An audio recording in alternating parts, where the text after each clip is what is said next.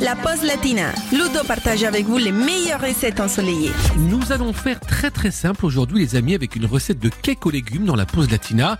C'est un plat que vous pouvez servir en entrée avec une petite salade de mâche par exemple ou bien en petites portions découpées à l'apéro, c'est vous qui voyez.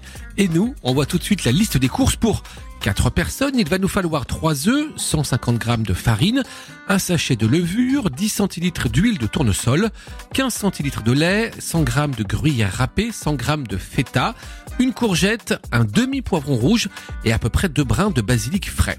Alors pour commencer, dans un saladier, vous battez les œufs, puis vous ajoutez la farine et la levure, vous salez et vous poivrez, et vous incorporez au fur et à mesure l'huile et le lait. Ensuite, vous allez laver et couper le demi-poivron et la courgette en cubes. Vous les ajoutez dans la préparation avec le gruyère râpé, le basilic ciselé et la feta coupée en petits morceaux. Et puis pour terminer, vous allez bien sûr verser le tout dans un moule à cake que vous aurez beurré et fariné, puis vous enfournez pour 45 minutes de cuisson à 180 degrés. Vous sortez votre cake, vous laissez refroidir, vous démoulez et vous dégustez froid de préférence.